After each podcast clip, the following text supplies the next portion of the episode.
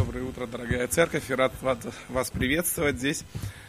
Рад читать из Слова Божьего, с вами вместе размышлять над ним, как Саша уже говорил, Слово, которое неизменно, которое вечно, которое способно действительно влиять на человека, изменять сердца.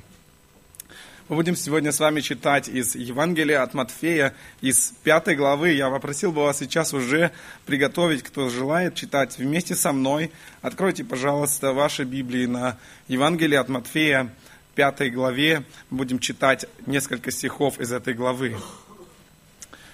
Когда мы читаем Нагорную проповедь Иисуса Христа, которая записана с 5 по 7 главы в Евангелии от Матфея, Здесь Иисус Христос представляет законы своего царства. Что значит быть поданным царства? Как находиться в этом царстве? Что значит настоящее христианство?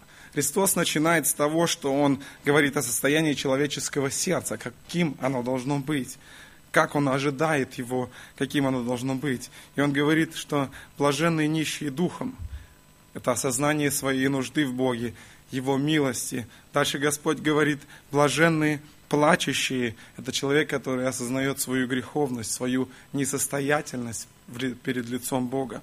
Блаженные кроткие – это совершенная, совершенная противоположность непослушания, готовность быть послушным Богу. Блаженные алчущие и жаждущие правды – это жажда иметь эти отношения с Богом, получить Его праведность, но не искать своей праведности, не искать самооправдания и так далее. Господь продолжает и говорит, и затем Он касается говорит о том, что все это как свет и соль должно распространять свое влияние вокруг.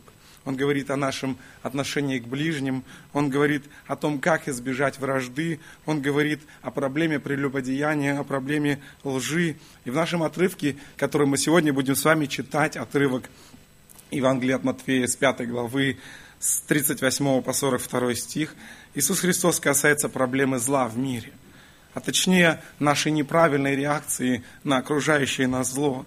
Как реагировать на зло? Мы каждый день встречаемся с ним. Зло от людей, зло от обстоятельств. Может быть, явно выраженная, выраженная вражда по отношению к нам от каких-то людей, или, может быть, в более мягких формах зло. Это такое, как игнорирование, может быть, оскорбление и так далее. Каким образом мы, как поданные Царства Небесного, каким образом мы, как дети Божии, должны осветить мир, в котором мы находимся.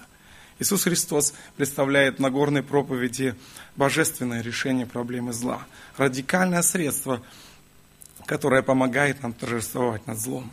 Давайте сейчас мы прочитаем этот отрывок Евангелия от Матфея, 5 глава, с 38 по 42 стихи. И вот что он говорит. «Вы слышали, что сказано око за око и зуб за зуб?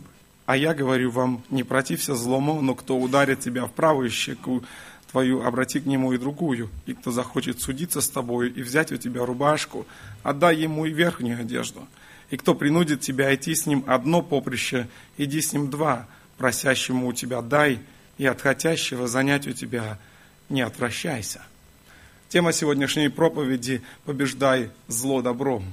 Мы пойдем по следующему плану, чтобы, если кто следит, было легче следить по ходу проповеди. Первый пункт плана мы посмотрим на происхождение и значение принципа, о котором здесь говорит Иисус Христос, откуда и для чего этот принцип око за око и зуб за зуб. Мы посмотрим по ходу на происхождение зла в мире, откуда взялось зло в мире, откуда это. Мы посмотрим также на радикальное средство в борьбе со злом, которое здесь представляет Иисус Христос мы посмотрим на некоторые заблуждения, которые связаны с этим отрывком, на те неправильные трактовки этого отрывка Священного Писания, обязательно коснемся этого. И мы посмотрим заключение о том, какова цена победы над злом. Прежде чем мы пойдем дальше, я хотел бы сейчас, чтобы мы поняли, чтобы мы осознали, что эти слова, которые здесь представлены, слова Иисуса Христа, нашего Господа, представлены нам не для того, чтобы мы их просто обсуждали, не для того, чтобы кто-то сейчас сказал, вот это мне подходит, это я могу представить себе в своей жизни, умзетсен, это нет, это так не пойдет и так далее. Нет, здесь это содержится как совершенное повеление для нас. Иными словами, Господь хочет сказать нам сегодня – подданные моего царства имеют вот такие принципы. Мои дети живут вот так. Итак, первый пункт происхождения и значения принципа око за око и зуб за зуб. Тут важно сказать, что зло и ненависть возникли с момента грехопадения. Когда Бог создал человека, человек не имел в себе этого качества, он был созданным по образу и подобию Божьему, и такое качество, как зло и ненависть, было человеку не свойственно. Но в тот момент, когда люди поверили сатане в то, что в ту идею, что они действительно могут стать как боги, тогда здесь-то все как раз и началось. Человек поверил, и он начал претендовать на то, что он один исключительный, он лишь один имеет право претендовать на то, что только с его мнением надо считаться. Лишь только один человек имеет право на то, что действительно так, как я сказал, так и будет – но тут началась действительно настоящая проблема, когда появился рядом еще один человек, который считает точно так же, еще один, который считает опять же себя превосходным, который считает, что к нему прежде всего надо, на него надо прежде всего обращать внимание, к нему прислушиваться. И отсюда пошло и пошло. И таким образом возникла вражда. Через буквально некоторое время мы читаем в книге «Бытие», что на этой почве произошло уже первое убийство – брат убивает брата. И вот так зло начинает потихоньку, потихоньку вместе с развитием человеческой цивилизации начинает набирать свои обороты, как большой-большой-большой снежный ком начинает катиться и набирать обороты. Когда Каин, помните, когда он убил Авеля, он начинает опасаться мести. Он говорит, теперь всякий, кто встретится со мною, убьет меня – за зло, он уже понимает, что будет, возможно, будет встречное зло, ответное зло, будет месть. И сегодня мир настолько пропитан злом, настолько глубоко находится внутри нас, что нам не нужно, нас не нужно этому учить. Но посмотрите, сколько нужно маленькому ребенку, чтобы научить его отвечать злом полтора-два года, и он уже начинает стучать ножками, если ему что-то не нравится, начинает кидать свою бутылочку в сторону или еще что-то, бросать предметы и так далее. И мы живем так, что мы часто не задумываемся на то, что действительно зло является составляющей нашей жизни. Мы не замечаем этого. Но когда задумаетесь, вы уходите из дома, закрываете дверь на замок, вы не думаете, Почему вы это делаете? Обычно так. Почему вы это делаете? Не задумывайтесь. Почему вы закрываете дверь своей машины? Так потому что, если мы подумаем, если мы этого не сделаем, то заберутся воры. Кто-то угонит вашу машину, причинит вам ущерб и тому подобное. Государство содержит армии, обучает армии, содержит полицию и тому подобные структуры. И это потому, что в мире существует зло. Это реальность мира, в котором мы живем. Иисус Христос говорит нам здесь сегодня, что можем делать мы лично, каждый из нас, для того, чтобы наша личная жизнь, для того, чтобы наше сердце было свободно от зла. За много лет до того, как жил Иисус Христос, Бог через Моисея дал закон. И этот принцип закона око за око, зуб за зуб повторяется три раза в разных книгах Ветхого Завета. В книге Исход в 21 главе с 23 стиха мы можем прочитать, «И если будет вред, то отдай душу за душу, глаз за глаз, зуб за зуб, руку за руку, ногу за ногу, обожение за обожение, рану за рану, ушиб за ушиб».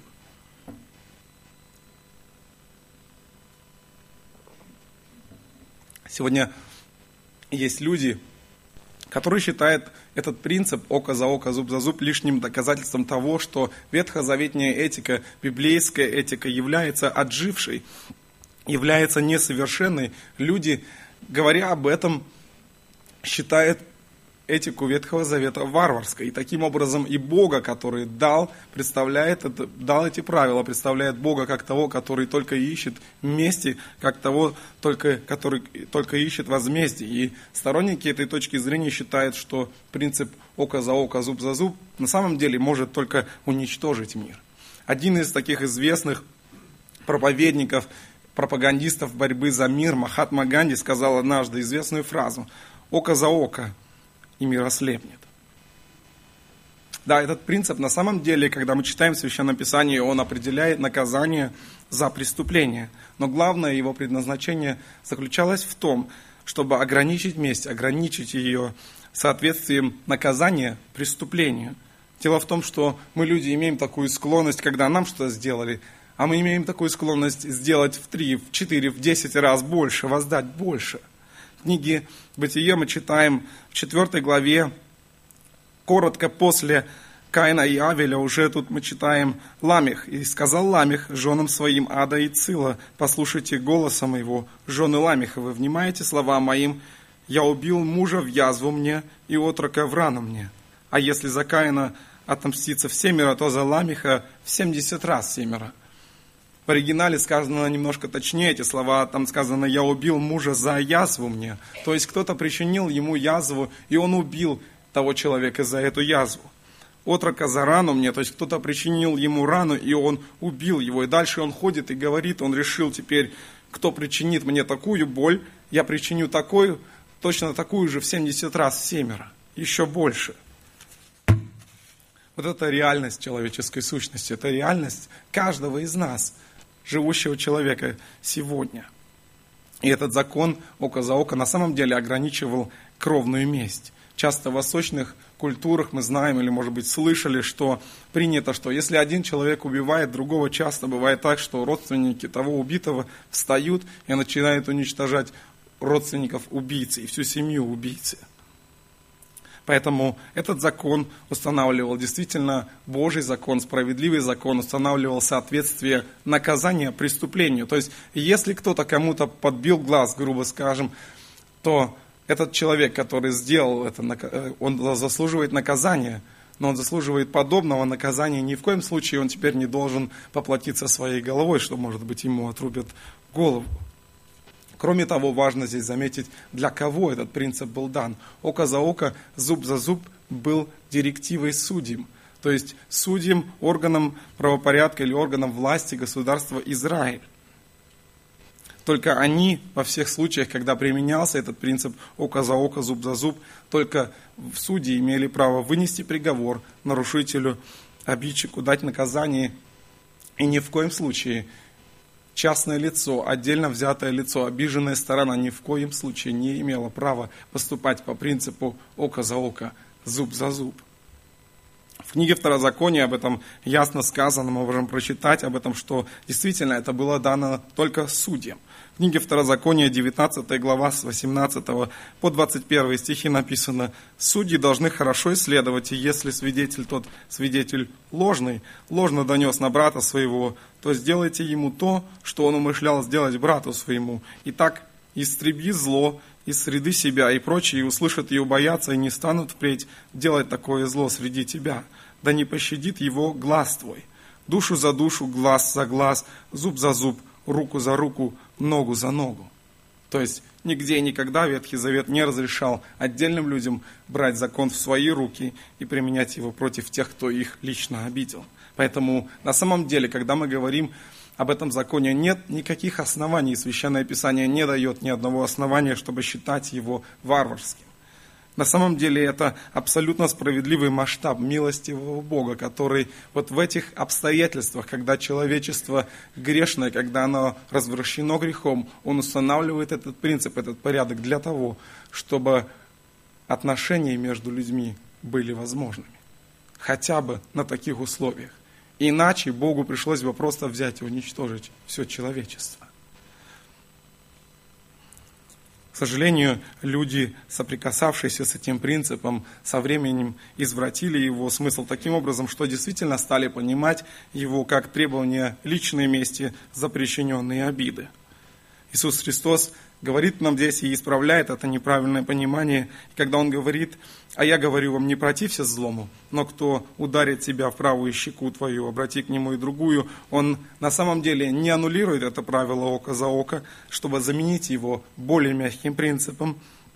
Он не объявляет, что этот закон теперь бесполезен и недействителен, но он учит нас, как мы должны реагировать на обиды и оскорбления нашего личного достоинства. Нас лично.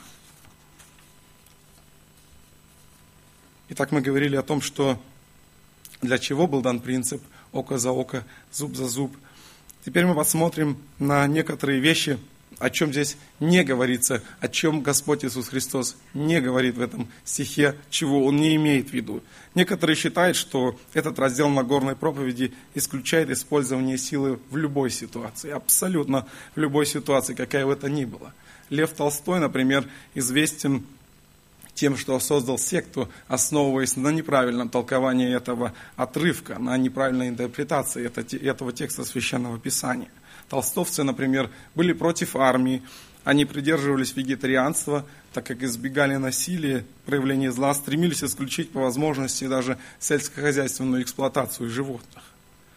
На самом деле, когда мы читаем Священное Писание, здесь речь не идет о том, что мы теперь действительно должны восстать против армии, что мы должны быть против полиции, против службы безопасности и прочих органов. Священное Писание говорит нам о том, что на самом деле гражданским властям дается право и обязанность носить меч, подразумевая применение силы и даже в случае необходимости смертельное применение силы. Мы об этом читаем в послании к римлянам, 13, в 13 главе с 4 стиха Павел пишет, «Ибо начальник есть Божий слуга тебе на добро. Если же делаешь зло, бойся. Он не напрасно носит меч. Он Божий слуга, отмститель в наказании делающему злое». Поэтому мы говорим, когда мы говорим о такой ситуации, если полицейский стреляет преступника с тем, чтобы остановить совершение преступления, он действует в совершенно, совершенно в установленном Богом порядке если палач приводит приговор в исполнение, он действует точно так же, как в установленном Богом порядке. То есть представьте себе, если бы на самом деле гражданское общество пользовалось бы этим принципом «обрати другую щеку» в сфере наказания преступников, то что бы превратилось, во что превратилось общество буквально через короткое время. Просто представьте себе, преступник совершает преступление с тем сознанием, что ах, они все равно мне подставят вторую щеку, мне за это ничего не будет. Нет никакого ограничения зла, и я могу делать дальше. Я могу дальше убивать, я могу дальше грабить, я могу дальше наживаться и так далее. То есть это был бы абсолютный хаос. Этот текст даже не исключает самозащиту в, случаях явно преступного нападения. Это, конечно, бывает крайне редко, но тем не менее – муж теперь не значит, что муж может отказаться от того, чтобы защищать свою жену от какого-то нападающего, от какого-то преступника. Или отец имеет право теперь отказаться от того, чтобы защищать своих детей.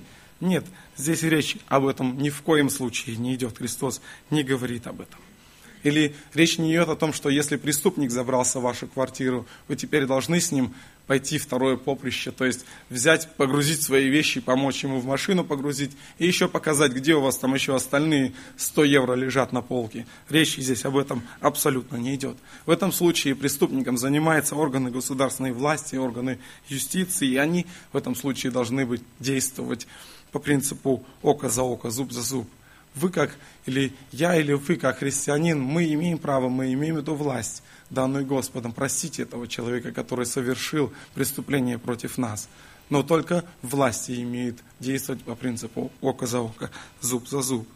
На самом деле, в этом стихе действительно не идет речь о том, что христиане превратились бы теперь в безвольных людей, в беспринципных людей, которые только сидят и молятся, медитируют или я не знаю, что еще делают, и просто позволяет вокруг себя разгул зла. На самом деле речь об этом в этом стихе не идет. Итак, мы говорили о том, что такое, откуда появилось зло, почему был необходим принцип око за око, зуб за зуб. Мы говорили о том, что ничего не имеет здесь Иисус Христос. Дальше Христос говорит о том, что есть на самом деле более эффективные средства борьбы со злом, чем удар за удар, чем месть за обиду. Иисус Христос останавливал зло, когда мы читаем в Священном Писании, когда изгонял торговцев из храма. Помните, Он сделал плети даже однажды, чтобы изгнать их. Мы должны останавливать зло. Священное Писание призывает нас к этому, но мы должны делать это правильными методами.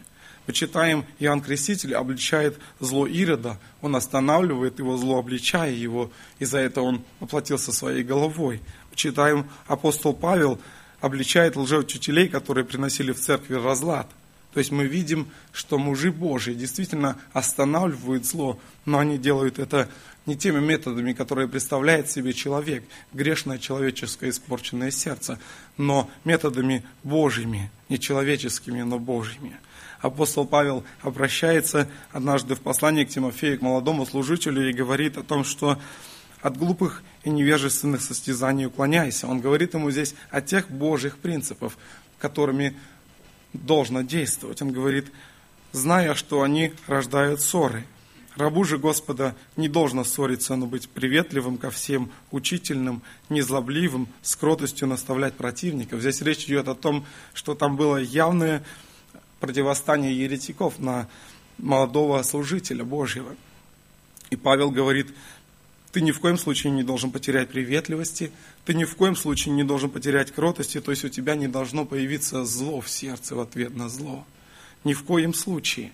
Неважно, кто перед нами сегодня стоит. Почему апостол Павел продолжает дальше и пишет, с кротостью наставлять противников, не даст ли им Бог покаяние к познанию истины, чтобы они освободились от сети дьявола, который уловил их в свою волю.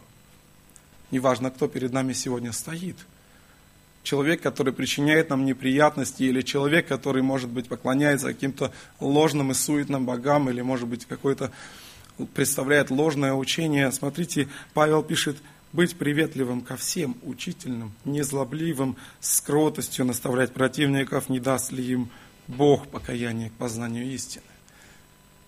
Когда вы имеете это искушение ответить человеку, который вас раздражает, тоже с раздражением, чтобы поразить его сразу кучей аргументов. Подумайте об этом. Подумайте об этом месте Священного Писания.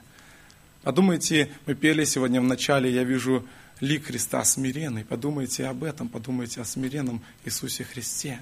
Когда вы желаете ответить с раздражением, когда вы хотите сразу же поразить человека кучей аргументов.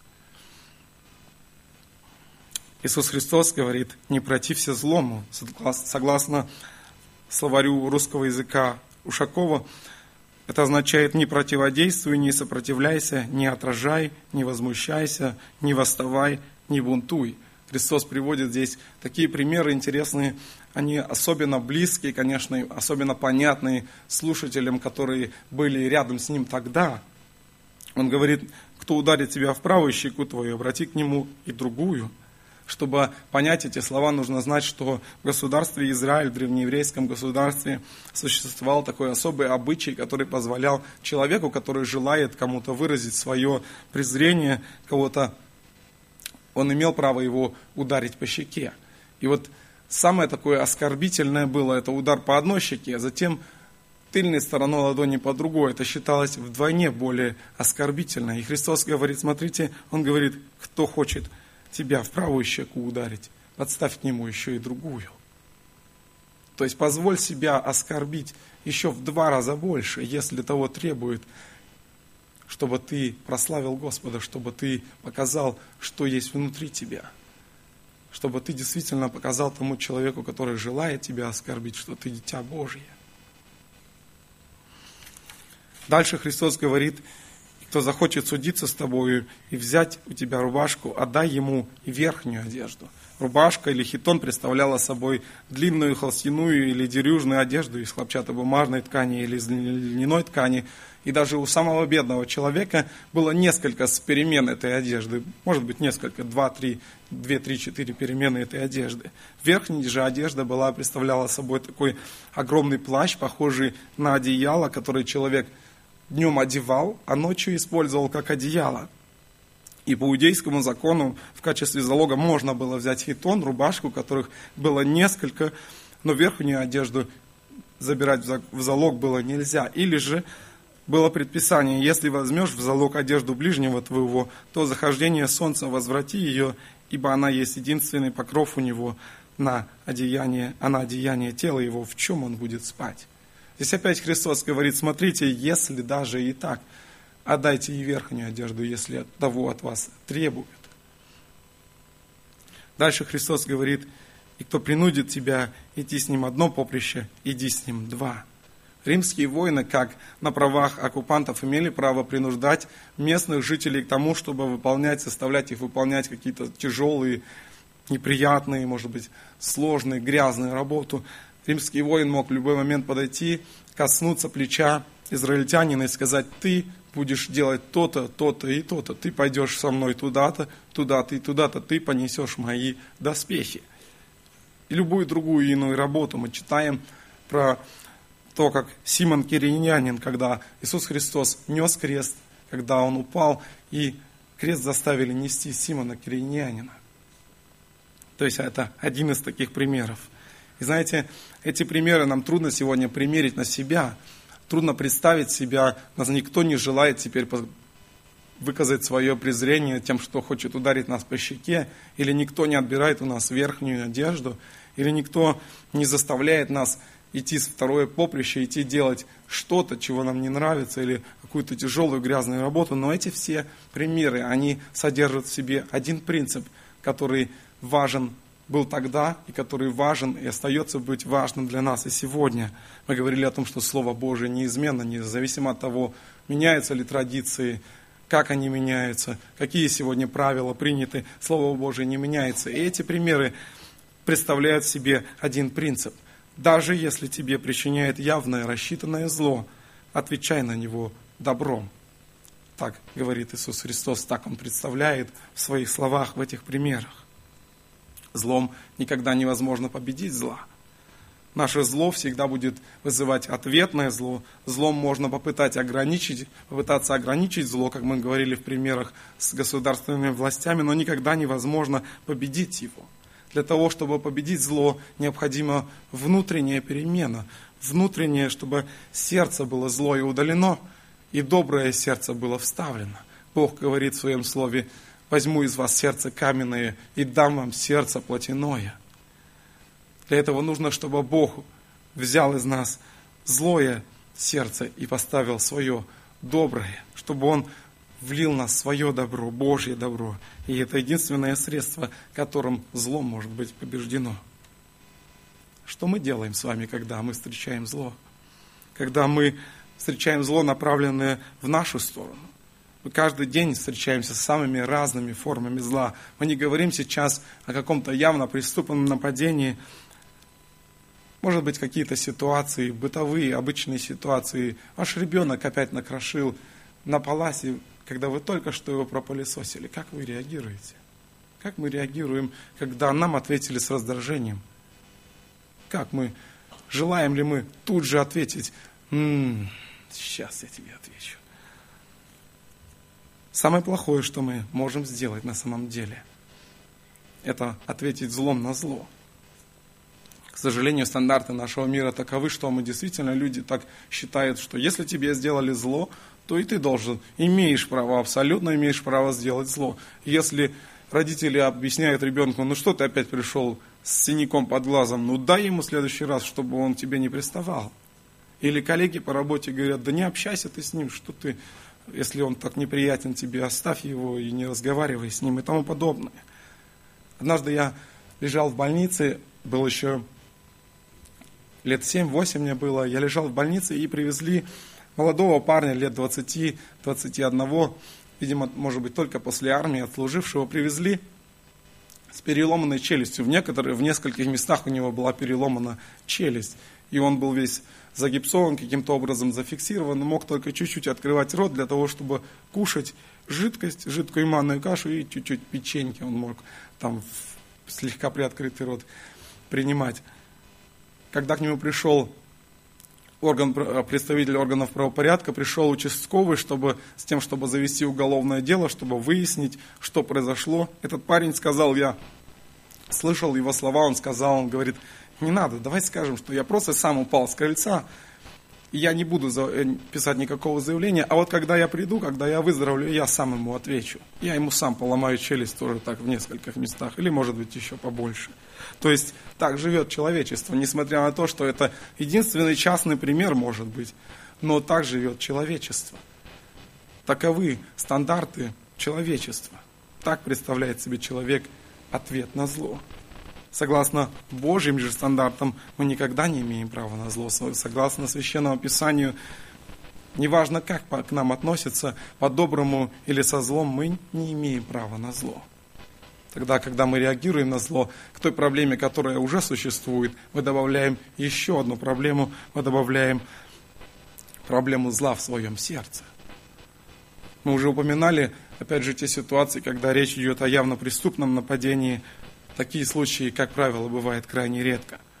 Гораздо часто, чаще мы встречаемся с другими фактами. Например, не спросил кто-то нашего мнения, и у нас возникла злая реакция.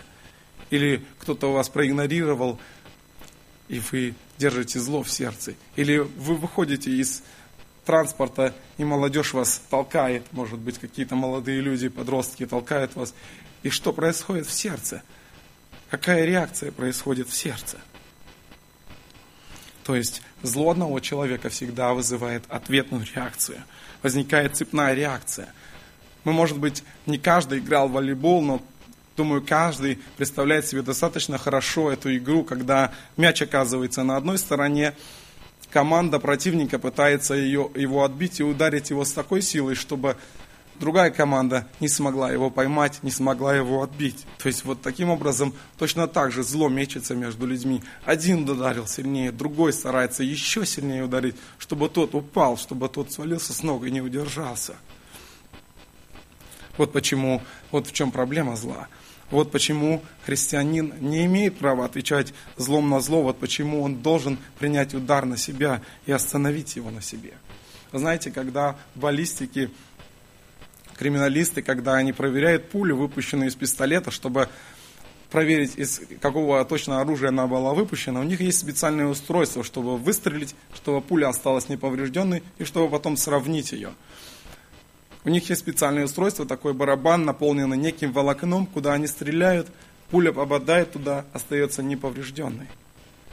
Вот а по такому принципу христианин должен остановить зло на себе. Зло вошло, остановилось в нас, и мы его не возвращаем дальше. Это сложно, это радикально, но этого ожидает от нас Бог. Об этом Он говорит нам в Священном Писании. Таков характер Христа. Когда Он ограничивал зло, Он не был злым. Он не отвечал злом на зло. Мы встречаемся с тысячами ситуаций в нашей жизни, когда с нами обошлись не так, когда нам сказали что-то не то, когда нас кто-то что-то сделал, чего нам не нравится. А, так мы раздражаемся. Может быть, кто-то раз кашляет слишком громко, сидя в соседнем ряду. Может быть, кто-то слишком громко по телефону разговаривает, стоит впереди нас в очереди. А может быть, какой-то водитель обогнал нас, подрезал нам. Что происходит? Какая происходит реакция в сердце? Обругаем мы этого водителя самыми последними словами, или мы, может быть, помолимся за него, чтобы Господь сохранил его, если он так неаккуратно едет. Нам кажется, это мелочи, с которыми мы встречаемся каждый день, мелочи. Мы не называем это злом, но на самом деле это зло. На самом деле это зло, которое вызывает ответное зло. И на самом деле эти мелочи являются тем, что в наибольшей степени разрушает наши отношения с Богом. Тем, на что мы меньше всего обращаем внимание, то наиболее пагубно. Если болезнь, о которой вы не знаете, она продолжает в течение долгого времени вас развиваться, она более страшна, чем та, которая сразу проявляется, о которой вы сразу знаете и начинаете ее лечить. Если вы возьмете какой-то механизм и, скажем, ударите по нему молотком или каким-то предметом, вы видите, он сразу рассыпался, он разрушен, но если вы возьмете какой-то механизм, который имеет трущиеся детали, какие-то шестеренки, и вы возьмете туда, насыпите песочку немножко, то кажется, все нормально, он будет продолжать работать, но на самом деле он будет разрушаться незаметно и на самом деле более опасно. Вот такие вещи, которые мы встречаем каждый день, тысячи разных ситуаций, они на самом деле, мы не задумываемся об этом, но на самом деле они разрушают наши отношения с Богом. Они являются свидетельством для окружающих, может быть, которые вещи, над которыми мы не задумываемся, мы где-то спылили, окружающие зафиксировали и сказали, о-о, вот это да, вот это христианин, вот это дитя Божье. То есть вот такие вещи. И единственный способ для того, чтобы победить зло, это быть добрым по-настоящему, быть добрым ко всем, кто делает зло. Для этого нужна сила. Люди в мире по стандартам человеческим считается, что человек, который проявляет добро по отношению к тому, кто ему делает зло, он слабак, он слезняк и тому подобное, что угодно, как хотите назовите, но так считает в мире. Но на самом деле, для того, чтобы делать добро, делающему тебе зло, подумайте сейчас, для этого нужна действительно на самом деле настоящая сила, чтобы превозобладать чтобы над своей плотью иметь эту власть, которую может быть, которую может дать только Бог через новое сердце, которое Он вливает в нас. Для этого нужна сила. Мужу нужна сила для того, чтобы по-доброму относиться к жене, неважно, абсолютно неважно, что она делает, как она поступает, как она говорит. Жене нужна сила для того, чтобы быть доброй, постоянно доброй по отношению к мужу, независимо, как он поступает, что он делает. Может быть, он опять пришел домой, пропил всю зарплату, пришел пьяным. Опять снова и снова. И так далее. Дети, родители, члены в церкви, друзья, дедушки, бабушки и, тому, и так далее. Можно привести тысячу примеров, сотни тысяч примеров. Это то, к чему призывает нас Иисус Христос. Это Его качество, и Он желает, чтобы оно отразилось в нашем характере. Будьте добрыми по отношению, кто делает вам зло не потому, чтобы не для того, чтобы льстить людям. Будьте добрыми, потому что это правильно, потому что Иисус Христос показал нам пример этого. В Евангелии от Луки, если вы помните, мы читаем в 23 главе с 34 стиха мы читаем о Иисусе Христе, который висит на Колговском кресте. И вокруг него эта толпа людей, глумящиеся, насмехающиеся над ним, кричащие, «Если ты Сын Божий, сойди со креста!» Здесь рядом стоят эти римские воины, которые только сейчас забили ему в руки и ноги гвозди, которые одели ему этот терновый венок на голову.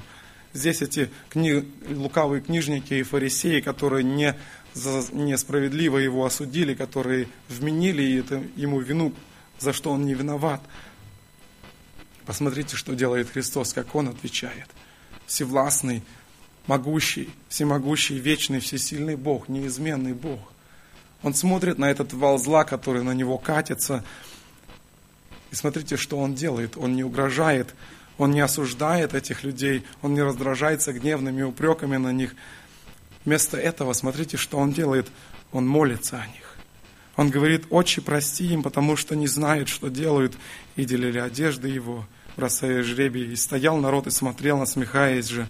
Вместе с ними и начальники, говоря, «Других спасал, пусть спасет себя самого» если Он Христос, избранный Божий. Как мы реагируем на зло, когда над нами смеются? Как мы реагируем на зло, когда о нас говорят явную, открытую, наглую ложь? Как мы реагируем на зло, когда кто-то обращается к нам с раздражением? Имеем ли мы такой мир в сердце, такое спокойствие, как у Иисуса Христа, или, может быть, его нет? – Ему было очень больно, он находился под гнетом Божьего гнева за грех человека, который он взял на себя. А здесь еще вдобавок эти люди, которые он, за которых он страдает, за которых, которых он заслонил собою, они стоят и смеются над ним. Сравните теперь свою ситуацию, подобную ситуацию, когда к вам обращаются, когда к вам зло обращается, как вы отвечаете. Когда у вас будет такое искушение ответить злом на зло, подумайте, вспомните об этом моменте, об этом месте у Голговского Христа. Вспомните лик Христа смиренный, как мы пели в начале. Закон ограничивал проявление зла. Иисус Христос побеждает зло добром. Послание к римлянам, 12 главе апостол Павел немного подробнее описывает эту же мысль. Он говорит, никому не воздавайте злом за зло, не пекитесь, но пекитесь о добром перед всеми человеками. Если с вашей стороны возможно, будьте в мире со всеми людьми. Не мстите за себя, возлюбленные, но дайте место к гневу Божию, ибо написано, мне отмщение я воздам, говорит Господь. Итак, если враг твой голоден, накорми его, если жаждет, напои его, Ибо делая сие, ты собираешь ему на голову горящие уголья. Не будь побежден злом, но побеждай зло добром. Он не говорит о том, что мы должны быть пассивными по отношению к злу. Наоборот, чтобы мы побеждали зло, но побеждали это Божьим методом, побеждали его правильным способом, побеждай зло добром. Что делает добро, побеждая зло? Две функции, которые мы можем увидеть, добро выполняет. Оно останавливает, во-первых, цепную реакцию зла. Мы говорили об этом примере с волейболом, где мяч мечется от одной команды к другой – мы говорили об этом примере с пулей, которая влетает в этот барабан, в это волокно и там остается. Добро, побеждая зло, останавливает цепную реакцию. Это первое, что делает добро. Второе, что делает добро, побеждая зло, она открывает возможность Божьего действия. Мы только что читали из послания к римлянам «Не мстите за себя, возлюбленные, но дайте месту гневу Божию» когда мы сами пытаемся мстить, когда мы сами пытаемся ответить злом на зло, когда мы сами пытаемся разобраться, мы не даем места Богу. Когда мы тут же хотим представить кучу своих аргументов с раздражения, повалить своего оппонента своими аргументами, мы не даем места Богу, чтобы Бог действовал в его сердце. Кроме того, мы сами согрешаем в этом процессе. Если мы не даем места Богу, мы раздражаемся, мы гневаемся, мы злимся. Поэтому Яков пишет, ибо гнев человека не творит правды Божией. То есть единственное средство, чтобы победить зло, иметь в сердце добро. Итак, мы посмотрели уже на несколько пунктов. Мы говорили о том, откуда взялся этот принцип око за око, зуб за зуб. Мы говорили, для чего он нужен. Мы говорили о том, как мы можем реагировать на зло, как мы должны реагировать на зло. Мы говорили о том, что мы должны реагировать добром на зло. И последнее, последний пункт, о котором мы еще поговорим, цена победы над злом. Иисус Христос указывает нам на то, сколько будет стоить победа над злом. Он говорит, вы слышали, что сказано око за око и зуб за зуб, а я говорю вам, не протився злому, но кто ударит тебя в правую щеку, обратись обрати к нему и другую – жертва. И кто захочет судиться с тобой и взять у тебя рубашку, отдай ему и верхнюю одежду – жертва. И кто принудит тебя идти с ним одно поприще, иди с ним два. Опять же, жертва. Жертва с нашей стороны по отношению того человека, который нас принуждает, который пытается нас оскорбить, пытается нас что-то отнять. Зло останавливается жертвой. Останавливать зло добром живя в этом мире, будет обязательно нам чего-то стоить. Будет стоить наших сил, будет стоить нашей боли, будет стоить наших обид, наших переживаний, будет стоить того, что люди не будут понимать нас. Вспомните пример, когда Стефана побили, побивали камнями. Вспомните, что он говорил. Он обливал грязью тех, кого побивали камнями их, его, или он делал что-то другое. Вспомните, что он делал. Он молился о тех, кто его убивает. Представляете, в такой ситуации по-человечески возможно себе представить, люди убивают человека, а он говорит, не вмени им греха, Господи. Не посчитай им это за грех. Вот это то, о чем мы говорили однажды, что мы имеем в сердце, когда мы находимся в нормальной ситуации, когда мы имеем эту возможность наполнять себя Словом Божьим, и когда приходит ситуация искушения – то, что мы имеем в сердце, вот то и польется из нашего сердца. Если мы имеем ситуацию, какую-то встречаем сложную ситуацию, кто-то нас оскорбляет, кто-то нас обижает, что мы имеем в сердце, то и выльется из нашего сердца. Если у Стефана тогда он был наполнен Божьим Словом, он был наполнен этой любовью, Божьей любовью, не своей, не человеческой по отношению к этим людям, он молился о них. Это действительно то, чему учит нас Иисус Христос. Он учит людей быть подобными Ему. Зло греха и смерти было остановлено жертвой Иисуса Христа на Голговском кресте. И теперь спасенные в результате этого не являются рабами греха и смерти. Мы читаем в 1 Петра во второй главе 20 стиха явное повеление к нам со стороны Священного Писания. Тут сказано, Ибо что за похвала, если вы терпите, когда вас бьют за проступки? Но если, делая добро и страдая, терпите, это угодно Богу. Ибо вы к тому призваны, потому что и Христос пострадал за нас, оставив нам пример, дабы мы шли по следам Его. Он не сделал никакого греха, и не было лести в устах Его. Будучи злословием, Он не злословил взаимно, страдая не угрожал, но предавал то судьи праведному. Он грехи наши сам вознес телом своим на древо, дабы мы, избавившись от грехов, жили для правды. Ранами Его мы исцелились. Когда приходит искушение ответить злом на зло, вспомните лик Христа смиренный. Вспомните, как реагировал Иисус Христос. И последний стих, которым хотелось бы обратить внимание, 42 стих, «Просящему у тебя дай, и от хотящего у тебя занять не отвращайся». Часто люди задаются вопросом по поводу того, как это практикуется, всем ли давать, кому давать, кому не давать. В Священном Писании этот вопрос очень ясно отрегулирован. Текст, на который ссылается Иисус Христос здесь, этот текст записан во Второзаконии в 15 главе с 17 по 11 стихи. Я прочитаю его. «Если же будет у тебя нищий кто-либо из братьев твоих в одном из жилищ твоих на земле твоей, которому, которую Господь Бог дает тебе, то не жесточи сердце твоего и не сожми руки твоей перед нищим братом твоим, но открой ему руку твою и дай ему взаймы, смотря по нужде его, в чем он нуждается. То есть речь идет о том, что давать, мы должны всегда быть готовы давать. Но здесь сказано, смотря по нужде. Если к вам приходит человек, который только что пошел и в игральных автоматах проиграл про, не знаю, 200, 300, 500, 1000 евро, и приходит к вам для того, чтобы еще занять, это место Священного Писания не касается вас. Такому человеку, просящему вас, не давайте. Но если вы знаете, что человека действительно нечего кушать, нечем заплатить за квартиру, это трудно представить здесь у нас в Германии, когда мы живем в такой хорошей социальной ситуации. Но все же, если вы знаете, тогда это место Священного Писания касается нас.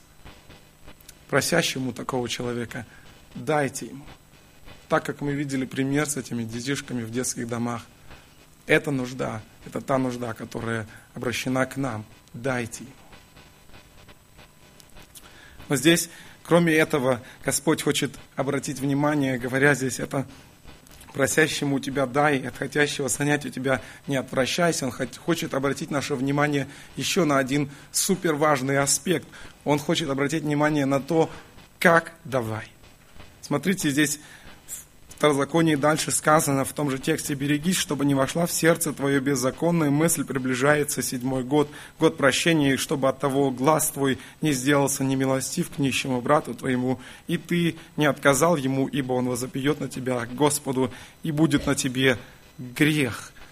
Знаем из Священного Писания, что в Израиле было так, что каждый седьмой год должно было прощать долги должнику.